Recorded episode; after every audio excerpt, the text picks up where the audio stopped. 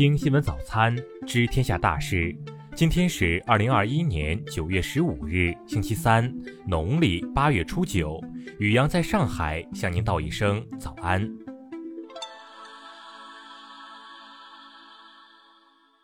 先来关注头条新闻。近日，长沙市芙蓉区纪委工作人员朱某今年四月在某论坛的发言被网友挖出。其称自己和丈夫均为公职人员，家中有四套房无贷款，公婆住在郊区别墅，每层面积超过一百六十平米，还晒出一张银行卡，余额有一百多万元。芙蓉区纪委工作人员称，其单位确有一位叫朱某的工作人员。最近两天已经接到大量关于朱某炫富举报，芙蓉区纪委已经介入自查，需要等待调查结果。同时，与朱某论坛 ID 相同的一淘宝网店被网友人肉出来截图。该网店老板表示，十四日早间开始，网店就被愤怒的网友在后台谩骂攻击，自己的手机也接到了很多骚扰电话，已经严重影响到了正常生活。再来关注国内新闻。九月十日至九月十四日八时，福建省累计报告本土阳性感染者一百三十九例，其中确诊病例一百二十例，无症状感染者十九例。十四日下午，上海市委宣传部等多部门集体约谈上海二十余家重点游戏企业、平台和出版单位，要求切实加强网络游戏管理，严格完成防沉迷工作。十四日，中国民用航空局表示，民航安全运行态势保持总体平稳，但受到疫情影响，行业运输生产形势还是不容乐观。航空公司应避免恶性竞争，造成机票白菜价。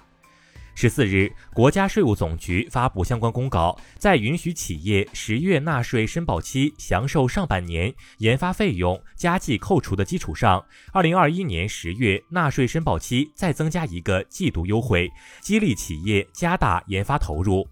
近日，财政部等四部门印发相关通知，对国家助学贷款政策做了进一步调整完善，其中包括提高助学贷款额度、完善助学贷款使用范围、降低生源地助学贷款风险补偿金比例、加强风险补偿金管理等。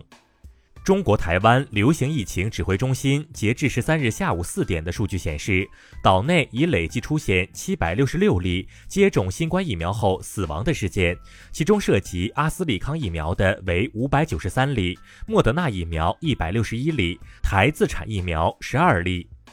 江苏省消保委约谈腾讯等十四家企业，要求网络弹窗一键关闭，维护消费者合法权益。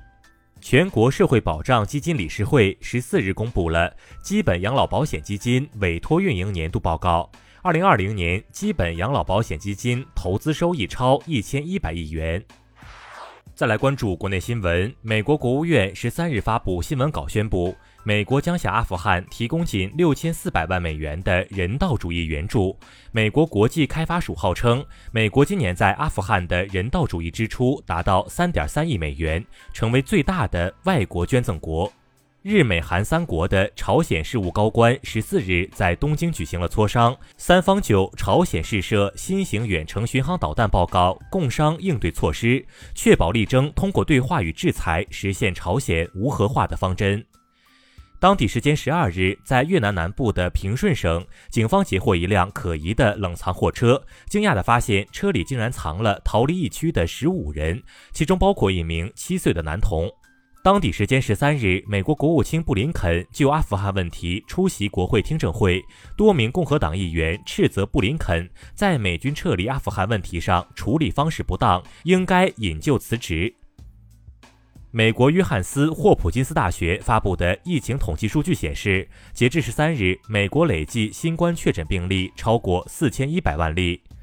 丹麦的海外自治领地法罗群岛十二日举行了一场捕猎活动，超一千四百只白边海豚遭捕杀，整个海湾血流成河，引发动物保护人士的愤怒和谴责。以色列卫生部十三日发布的一项调查结果显示，以色列超过百分之十确诊感染新冠病毒的未成年人痊愈后出现呼吸不畅、乏力等长期症状，这一比例在半年后明显下降。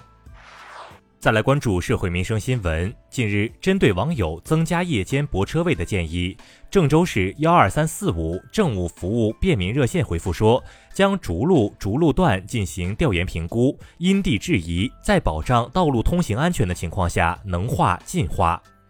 十三日，广西柳州市场监管部门检查商贸街益禾堂奶茶店时，发现蟑螂乱爬。柜台、货架和墙上除了活的蟑螂外，还有死的小蟑螂。目前，该店主已按要求关店整改。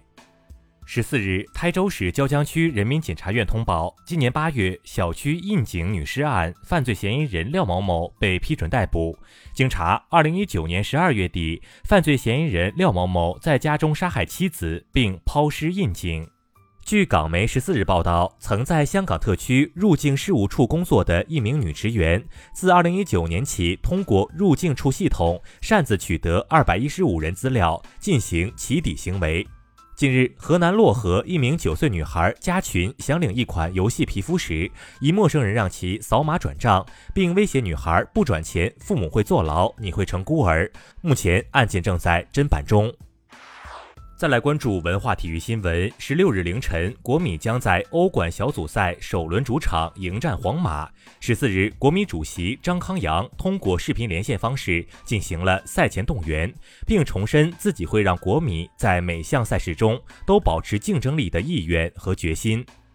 据美国媒体十四日报道，二零一四年夏天，德克诺维斯基成为自由球员后，湖人队和火箭队先后开出了九千二百万美元的高薪，最终诺维斯基选择以三年两千五百万的薪水续约独行侠。十三日，由中国女足奥运队组成的全运会中国女足联合队名单曝光，虽然没有官宣，但贾秀全基本确认卸任女足国家队主教练。十四日，亚足联发布官方公告，表示将积极参与非法关于世界杯两年一届的改革协商。以上就是今天新闻早餐的全部内容。如果您觉得节目不错，请点击再看按钮。咱们明天不见不散。